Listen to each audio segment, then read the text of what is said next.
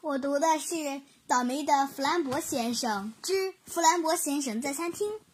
我分享这个故事的理由是：他为什么这么倒霉？他什么时候能稳当些呢？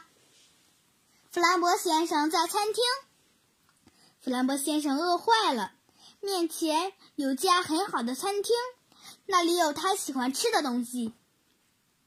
他走进去，向领班订了一个位子。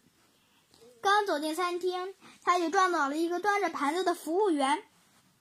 小心点儿，弗兰博先生。领班给他安排了一个很长的桌子。弗兰博先生顺手把桌布当餐当餐巾系在了脖子上。弗兰博先生实在太饿了，他点了菜单上所有的菜。他吃啊吃啊，吃慢点啊，弗兰博先生。